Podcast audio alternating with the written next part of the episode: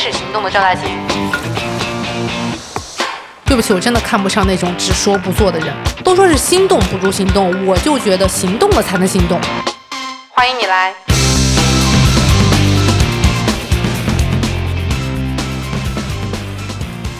朋友们，二零二三年了，旅游播客终于可以重启了。甚至我觉得我的二零二三年都有一点报复性出游，但很多故事没有来得及跟大家分享，没有播客嘛，确实有点憋得慌。而且 旅游这种事情其实是有一点无法完全被文字或者图片去录制的，你只有通过事后的复盘或者去想象，你才会觉得说，哦，这个地方原来能给你带来这样的感觉。我最近的一站去了哈萨克斯坦。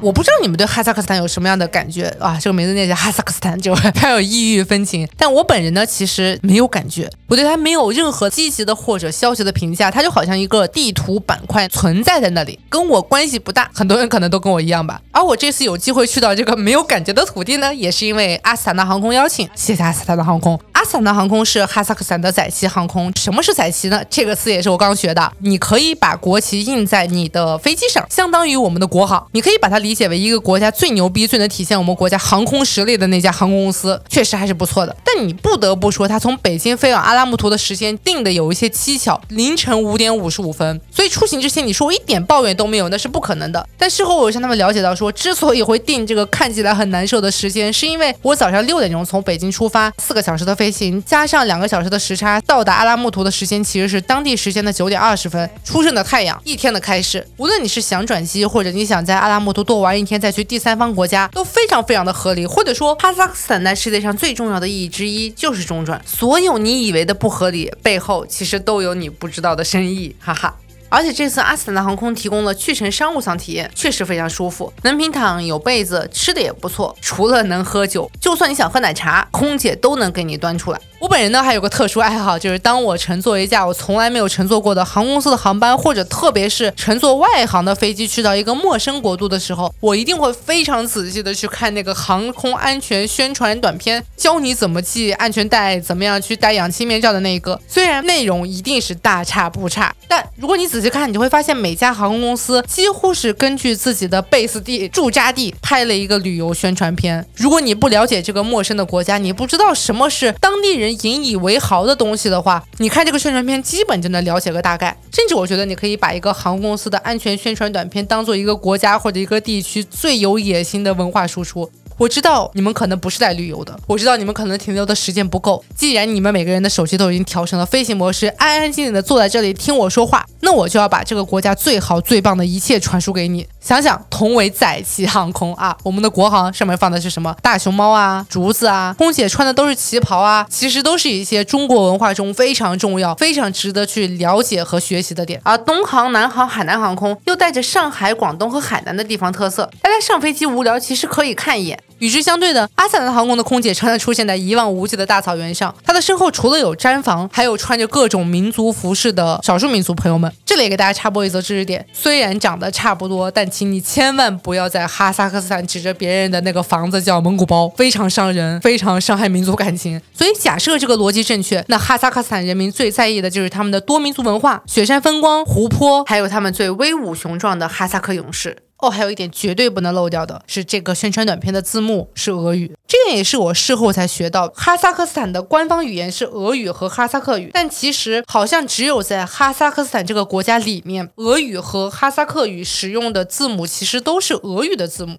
这里面当然涉及到之前的很多历史文化变革，但在目前来说，我一个外国人或者一个不熟悉这两种语言的人，你会觉得整个国家、整个城市都是俄语，但其中有俄语，也有哈萨克语。而生活在新疆的哈萨克族人和生活在哈萨克斯坦的哈萨克族，他们之间能对话，却没有办法阅读彼此的文字，因为他们使用的字母是不一样的，太复杂了。而作为一个在阿拉木图待了五天的人，我觉得这种复杂其实是阿拉木图或者哈萨克斯坦最大最大的魅力。然后早上九点，空姐很温柔的把你叫醒，给你热毛巾擦脸。打开这光板，我看到阿拉木图的第一眼是由无数彩色小房顶组成的非常整齐的街道，整齐中带着一些趣味。同样是蓝色，也会有深蓝、浅蓝、湖蓝、水蓝、绿色、红色、黄色，任何颜色你都可以在这些房顶中找到。然后我就到了哈萨克斯坦的旧首都阿拉木图。大家下飞机出海关，哈萨克斯坦对中国是有三十天的免签政策的。但我其实不知道是不是我运气不好，我面对的那个海关警察仔仔细细的把我的护照翻了个遍，甚至询问过我说为什么你有必要去那么多次日本？我如实回答他，他也没有再刁难，只是时间确实有点久。写中亚旅行的书里有两本非常出名，一本叫《中亚行记》，一本叫《失落的卫星》，他们里面都有提到哈萨克斯坦，但可能因为书写的时间略有差距，所以哪怕在进海关这一步，他们的描写都会有一些微妙的变化。比如，二零二零年的这本《失落的卫星》会写说，哈萨克斯坦是一个非常难进入的国家，办签证找黄牛你就需要花掉一笔巨款。但二二年的《中亚行记》就写说，进入哈萨克斯坦比离开土库曼斯坦容易。所以站在这个角度，二零二三年的我被海关盘问一下，可能也算不了什么。而这种看起来的难以进入，其实也更加勾起了我对这个国家的好奇心。当你走出机场的时候，你就觉得是一个非常普通的机场，不大。朴素，没有任何浮华的装饰。只要你走出登机口，就会有无数的本地大爷招揽你说 taxi taxi，让你去上他们的车。这一切都让我觉得过于熟悉了。唯一称得上惊喜的，可能是他在机场里面有一个圆球形的卖花机器，来解各位男士的燃眉之急。看了一下价格，可能一百多两百块钱，什么样的都有。花不算好看，但还算新鲜。反正我在国内的机场没见过。所以截止目前为止，除了到处都是我看不懂的俄语，我还是会在心里面想起来那一句：“这里不过就是另外一个小新疆。”但是朋友们，当我们的车从机场开出去，我立刻就放弃了那种所谓小新疆的傲慢想法。当车行驶在阿拉木图街头，我觉得我好像到达了一个 mix 的国家，它非常像俄罗斯，它也非常像欧美西方国家，它的人又长得非常像新疆的少数民族。比如说阿拉木图城区里面的绿化其实很好，我们去的时候九月，落叶缤纷的季节，大家坐在街头的咖啡馆无所事事的喝咖啡，看着窗外的时候，我觉得这里是欧洲。而我看到街头每一个行人的穿着打扮，我又觉得这里实在是太像我刻板印象中的俄罗斯了。有一个城市的人如此热爱穿风衣、化浓妆、穿皮衣，踩着共享的滑板车，就好像一个风衣、皮衣爱好者聚集地。什么颜色、款式、长短、材质的风衣和皮衣，你在这里都能看到。然后，如果你仔细看每一个经过路人的长相，你可能会觉得，除了黑人，这里什么人种都有：红发、金发、棕发、卷的、直的。每个人的皮肤是白、是黑、是棕，他们的长相是不是具有异域风情？是像西方人，还是像所谓的汉族人、东亚人？我听向导说，整个哈萨克斯坦有一百三十个民族，甚至他在说到这段话的时候还说：“你看，你们中国只有五十六个民族。”但是我们哈萨克斯坦有一百三十个民族，超级骄傲。想想刚才那个航空短片，多民族文化是他们非常非常自豪的一点。但是作为一个汉族人，我想我们很多人对于少数民族的刻板印象都少不了一条，就是能歌善舞、热情好客。能歌善舞绝对的，但热情好客吗？这点我确实要打一个问号。当我走在街头，特别是走在他们很繁华的步行街的时候，我会觉得这里的每个人都很时髦，很爱打扮自己。有些是好看的，有些是我不理解的。但他们好像每个人都沉浸在自己的世界里面，他也不会像印度或者非洲国家或者一些真正很外向的国家那样，对于一个外来者充满好奇，哪怕是带着一些审视或者扫射或者我想知道你是个什么玩意儿的心态去看看你。这里的人好像仅仅是和我擦肩而过，甚至我随时举着相机想要去拍摄街边我一些没有看过的东西，大家好像不在乎。就整个城市弥漫着一种不拒绝、不主动、不负责的感觉。说句难听话，就这里连骗子都没有。哎，不对，不对，不对，不对，有有有有骗子，有骗子。如果全世界人民有一个通病的话，那肯定是就多点钱总是没有错的嘛。如果能多点钱的话，小骗一下是不是也没有什么所谓？插播一下啊，这件事情发生在我们离开阿拉木图的前一天晚上。我们几个媒体想着说，走都要走了的，总得去去夜生活吧，总得看看当地的夜店是怎么样的吧。所以呢，我们就在酒店附近寻找到了一个酒吧，酒吧的名字 Red Room，红房子，看起来就非常刺激的样子。整个标志呢，设计呢，也就是以红色为主，一个地下室，非常的隐蔽，人流量看起来还可以。进去的时候呢，觉得和全世界的酒吧没有什么区别。你脱了外套，门口的保安做一个简单的安检，然后在你的。手背上敲一个表示你入场的章，你就进去了。酒水的价格也不贵，一杯鸡尾酒也就二三十、三四十块钱。市面常见的那些长岛冰茶呀、新加坡司令呀、标准鸡尾酒，它的酒单上面也都有存在。而且这甚至是一个难得的拥有英文酒单的地方。你要知道，在阿拉木图，哪怕星巴克，你都无法找到一个英文菜单，点单极其困难。所以看到英文的时候，你就会觉得有一种舒畅，宾至如归。我们点了酒，想要在里面晃荡一下，但是。马上就有一个酒保过来告诉我们说，如果你要使用这张桌子，你就需要交大概三百块钱人民币的桌子使用费，都不是低消哦，就是你使用这个桌子，你就要另外交三百块钱的费用。我们觉得没必要，九点下来都没有三百块钱，那我们就去免费的吧台好了。只是当我们移动到吧台后，我们立刻发现有其他的本地人坐在那张桌子上，连酒都没点，但没有任何人向他们收取任何的费用，这事儿就显得有一点不对了。而且这个酒呢，确实差。音乐呢，确实蹦不起来。哪怕在这里面能够欣赏到非常多火辣的本地女生，无论是行为上的，还是穿着上的，还是身材上的，都非常的不拘束、不保守。但是酒和音乐的差，实在是让人无法在这个酒吧待下去。我们就出来了，没走两步，保安就追出来了，非说让我们再给大概也是三百块钱人民币左右的入场费。哎，今天这三百块不掏你就别想走。更可笑的事情是，因为保安不会说英语，所以以上对话完全是通过谷歌翻译传达给我们的。想象一下，几个人在酒吧门口无声吵架，非常文明。直到保安在这次吵架中露出破绽，他说是在我们停车的时候，他有告知我们入场费的信息。但朋友，我们没开车啊，我们走路来的。真的骗人其实就是个技术活，你不用母语骗人，难度系数直接就升高了很多。还是学好英语吧，朋友们，学无止境。不好意思，扯得有点远，但确实我在阿拉木图几天就时常处在这种抽离和连接的错乱之中，不知道是不是因为这是我去过的英语普及率最低的地方。我经常会前一秒还觉得说哦，大家都是人嘛，这个世界上的人有什么区别呢？后一秒立刻会觉得说我和你之间隔着千山万水。我甚至时常会有一种离开了我的向导，我就在这个国家活不下去的感觉。说到这，也可以给大家介绍一下我们的向导。我们的向导呢是土生土长的哈萨克斯坦人，但因为他很喜欢中国文化，喜欢汉字，所以他有去西安外国语大学学习过一段时间，中文说的非常好，好到什么程度呢？他会唱伍佰的浪人情歌，也会在酒桌上用我给大家。提一杯啊！这种哪怕你是不爱喝酒的中国人都讲不出来的专业酒桌用语，见到他你一定会问他说：“你是不是新疆过来的哈萨克族人？”当然，这句话对我们来说是一句夸奖，但对他来说可能是有点冒犯。当我们在行程过程中每每提到说哈萨克斯坦有点像新疆的时候，他都会沉默不语，然后补上一句说：“但我们也有我们的特色，这里就是哈萨克斯坦。”但我也可以理解。因为只要你稍微了解过这些年来中亚动荡的经历，这些挣扎，这些自我认同的摇摆，我都会觉得，如果我是他，那我总得坚持点什么，我总得守住一个固有的身份，我至少得给自己设定出一个独一无二的立场，一个位置，那别人可能才会以相同的态度对待我。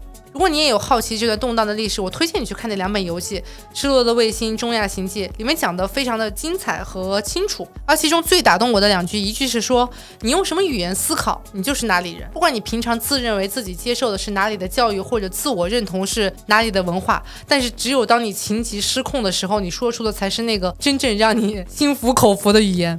就好像那个骗子用外语骗人，就很容易出错一样。这句话很好理解。”而另一句是说，我们常说哪里人，而哪里人其实不是一种国籍，他说的是一种心态。一种思想状态，好像在哪看过，说他们的某一任总统甚至非常离奇的将每一个月份的名字改成自己的女儿还是自己亲戚的名字。你想象一下，如果我们现在不是说现在此时此刻是十月三十一号，而是说今天是小美三十一号，是一件非常离奇、非常恐怖的事情。在这种环境之下，我总得坚持点什么吧，我总得强调说我有我自己的不可更改的、称得上绝对的那种东西。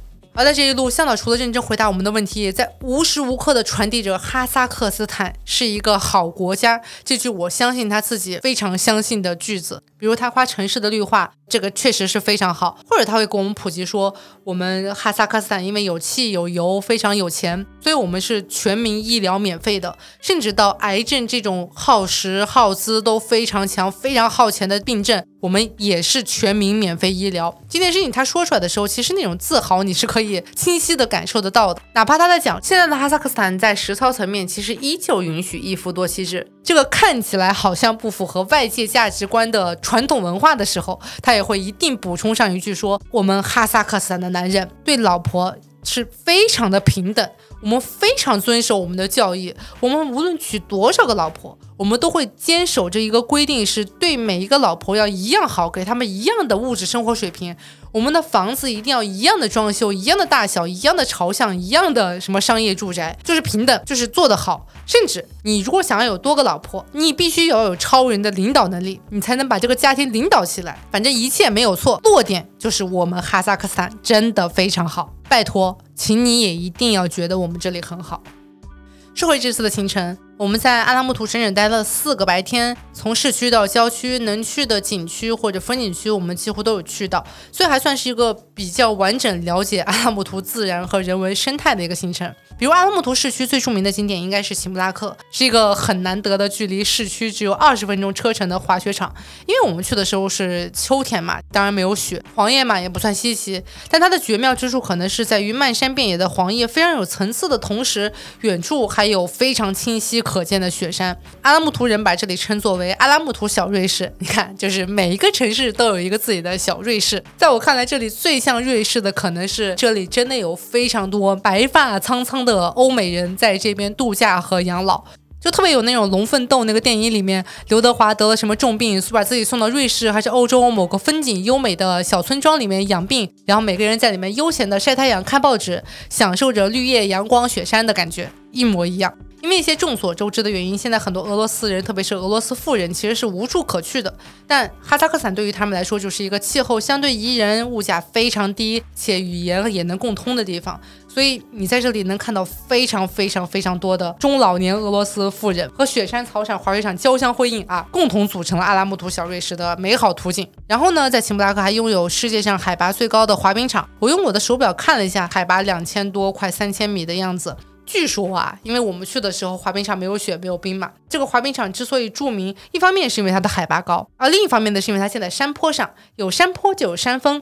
如果你去滑冰的时候能赶上一个顺风的山峰，那你就会哇被风推起来，非常美妙的体验。然后呢，室内著名的景点还有勇士纪念公园和胜利纪念碑。这个地方我觉得政治意味有点过于浓重，如果大家感兴趣的话，可以自行搜索。我唯一觉得比较妙的一点是在纪念碑这里有做一个特别像香港星光大道的那种手印，据说那个手印应该是总统还是什么将军对吧？把手按在这个手印里面，能够吸收一些好运气。你看，虽然所有人都在强调自己文化的差异性，但有一些祈福啊、求好运啊，把手按在另外一个人的手上面呀，把一些黄铜也能磨出金灿灿的。样子啊，全世界没有任何的差别哦。对了，还有东正大教堂。如果你在小红书上搜索阿拉木图，十篇有九篇头图都是东正大教堂前面喂鸽子的地方。这也不怪得大家，这个地方确实非常出片。而且阿拉木图的鸽子真的是我见过最离谱的鸽子。你在给鸽子喂食的时候，鸽子能让你抓到，轻轻松松，不需要耗费任何的精力体力，就能握住它。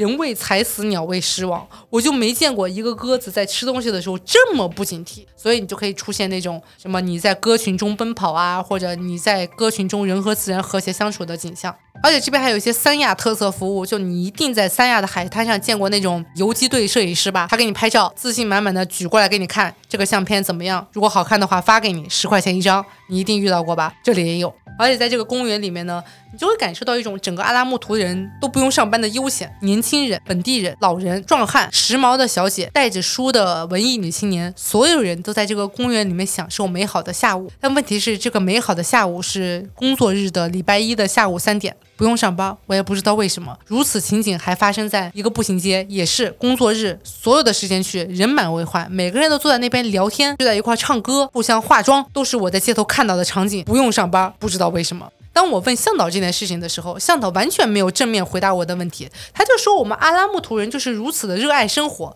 这就是生活的本质，好吧？我就想知道生活的本质到底用不用上班，但是他不回答我。当然这个问题在我近一个月每天去朝阳公园的时候也会发出如此的天问：北京人到底有多少人在上班？你们到底用不用上班？为什么这个世界上已经没有人上班了呢？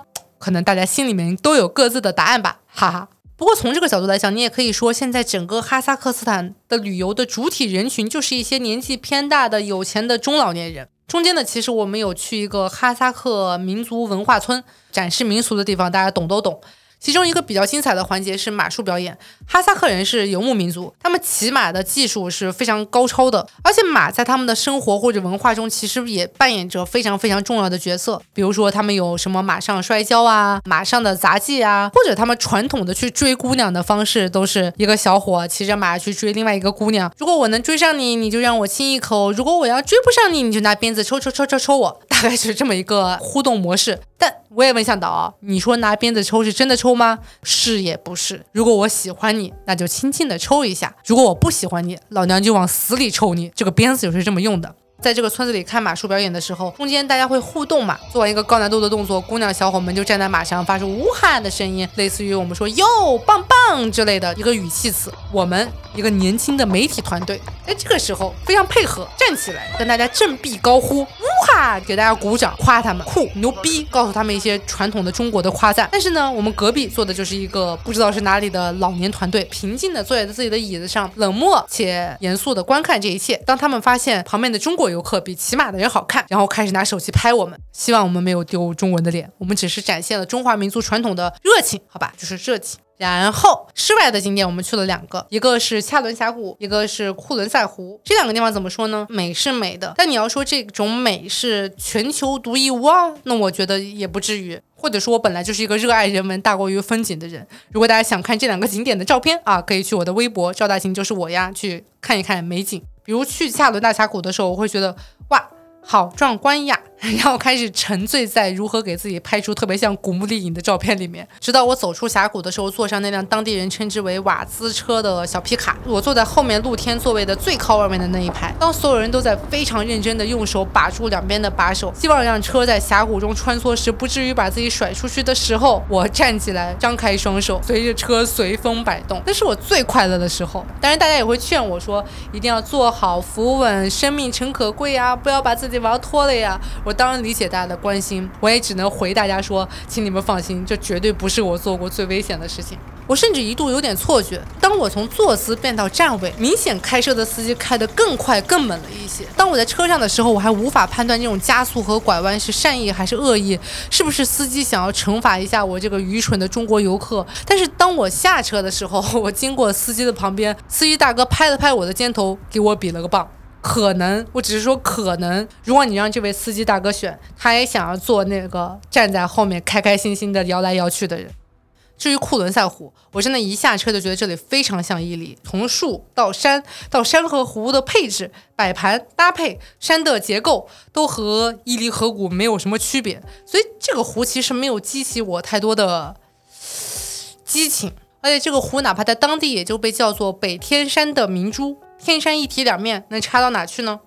我也只有在搭乘着一辆年龄比我爸还大的苏联老面包车，且这辆车抛锚的时候，才感觉到这趟行程的愉快。对不起。去凯恩湖的时候，向导说我们必须要换当地人的汽车，因为路很难走。作为一个无知的现代人，我自然而然会觉得说，可能要换一辆路虎吧。对不起，我又错了，因为路很难走，所以我们最好不要用好车开进去，我们就用一个饱经风霜的老车和一个熟悉路况的老司机的配合，哪怕车卡在路上，陷在泥里，也完全不心疼。但这辆车也是真的老，你路上看他开车的时候就觉得非常的费劲儿，他和那个老大哥都很费劲儿。如果让我用人来比喻的话，就感觉是一个七十岁的老头坚持要跑马拉松的那种难受，但是你又不忍心去拒绝他，你觉得他带着一种时代的烙印和精神，就是这种感觉。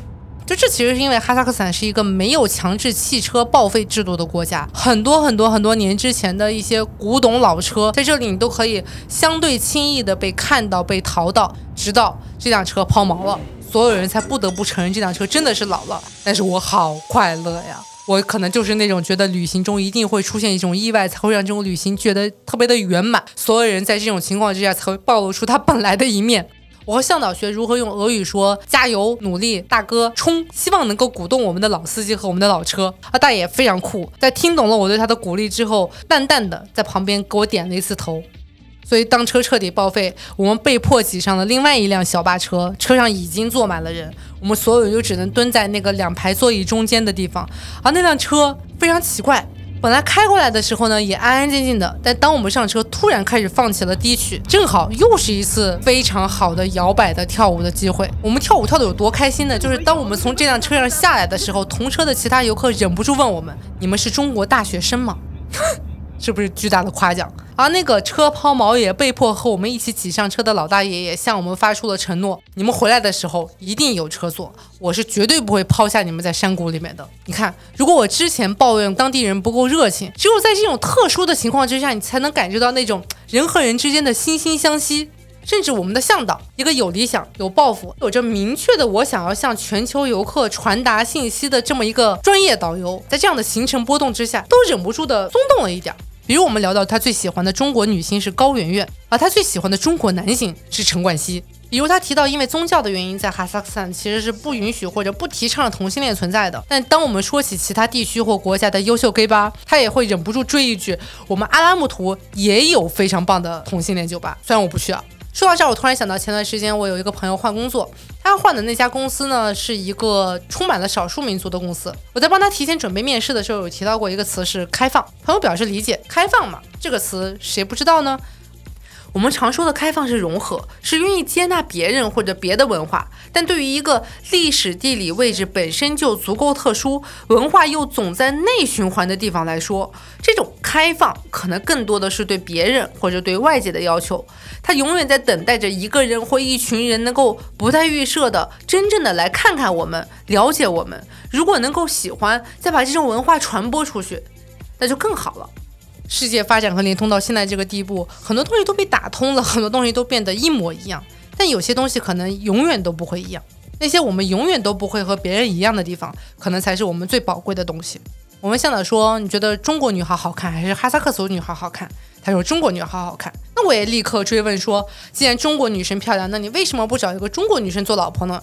他说：“不行，中国女生和哈萨克斯坦女生就是不一样。”我问他哪不一样，他不说，他。完全拒绝回答我这个问题，甚至这是他可能整个行程中唯一一次特别坚决的拒绝回答一个问题，而这个问题的答案可能会是所有问题的关键，也可能是我下一次再去这里的理由吧。说到这儿呢，我的行程已经讲的差不多了，我不知道你听下来什么感觉，但我自己说下来确实觉得自己讲了很多，但又好像什么都没讲，而这也就是我对于阿拉木图或者哈萨克斯坦的感觉。阿拉木图绝对不是一个常规意义上的旅游城市，甚至我都不太确定它到底有没有做好准备去迎接游客。作为一个地理位置上的国际中转站，它肯定显得有一点封闭。它的英文普及率不高，它没有英文路牌。而对于外国游客能带来的那些金钱和新鲜，除了在绿色大巴扎里面会招揽游客吃一些干果的售卖员，还有那个在酒吧门口试图骗点小费的骗子，我觉得当地人更多的是一种不在乎、不关心。但你绝对不能说他们不开心。用向导的话说，阿拉木图是一个幸福感非常高的城市。这里的国家福利足够好，犯罪率不高，工作压力不大，物价水平也很低，生活节奏更是称得上非常非常缓慢。所以在以上所有前提之下，你甚至可以说这是一个对游客有多差就对游客有多好的地方。当然，这也取决于你到底是想要出去被服务，还是想要出去看看外面。我们常说嘛，去所有地方都要趁早去。因为你晚去一天，这个地方有可能不复存在、消失、毁灭、天翻地覆，燃烧着的巴黎圣母院。而至少在此刻，我想阿拉木图就是一个还没有太多变化的地方。今天的你走到这里，和十年前的你走到这里，可能不会有太大的差异。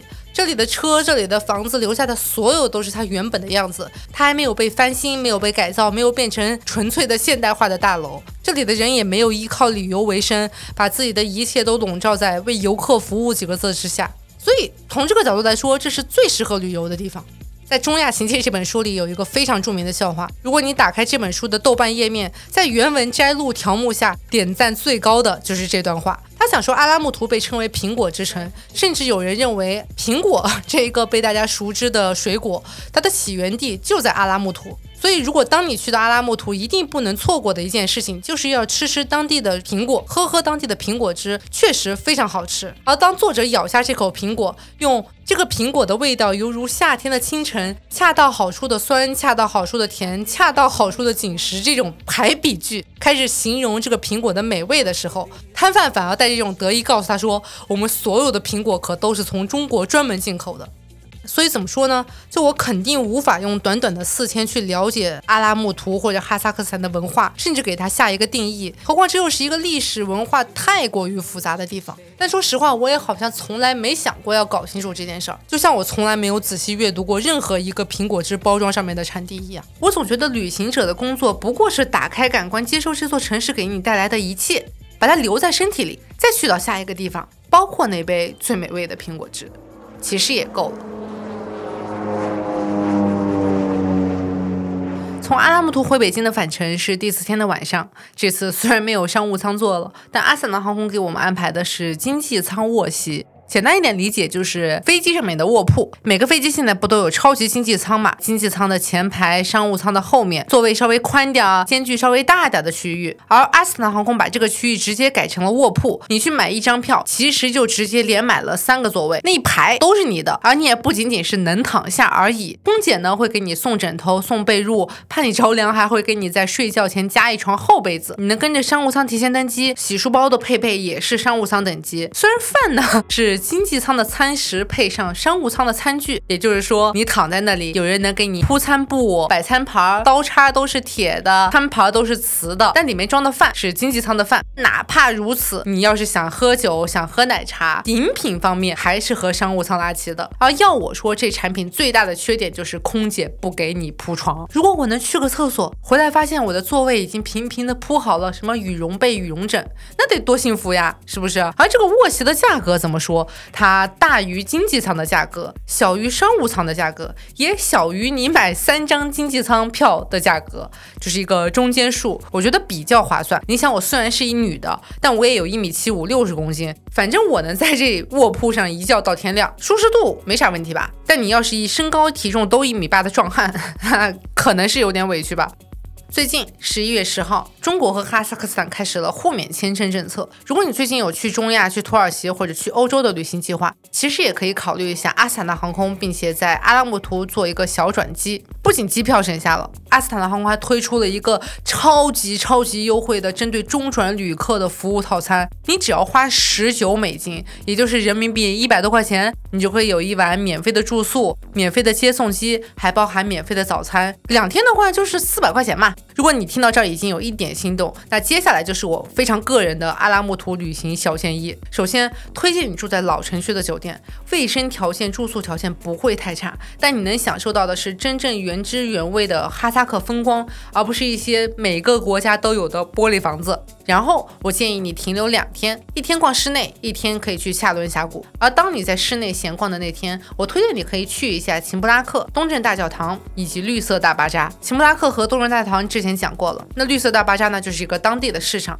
请注意，是当地的市场，而不是当地人的市场。你只要走进这里，看看周围的布置氛围，或者和摊主聊聊天，你就会知道，这里虽然也有当地人来采购，但很多时候它已经变成了一个本地特色保留的非常好的游客打卡地。它的布置非常像前苏联的市场，它卖的所有货物甚至货架都以一种极具对称美学的方式摆放起来，非常适合拍照或者人文扫街。而这里的每一个摊贩都会非常热情的邀请你去吃吃他们家的东西。我建议你不要拒绝，吃就好了。如果好就买点，不好走了也没所谓。尤其推荐大家去乳制品区域多逛逛，能找到一些口味非常奇特的奶酪制品。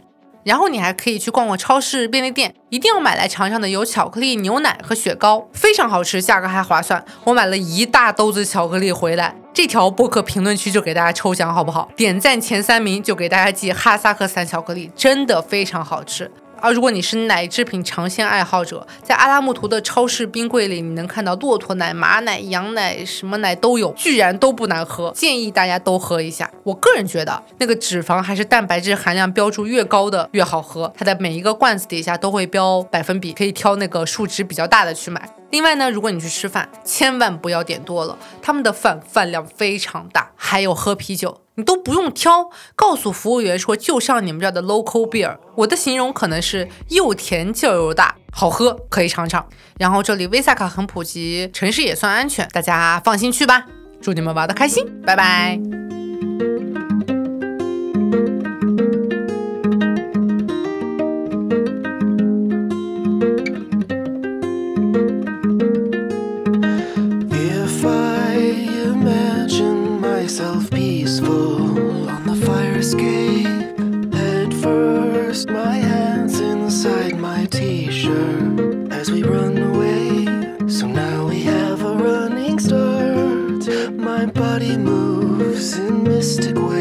face. I cross my arms to shield my heart, and as everything turns into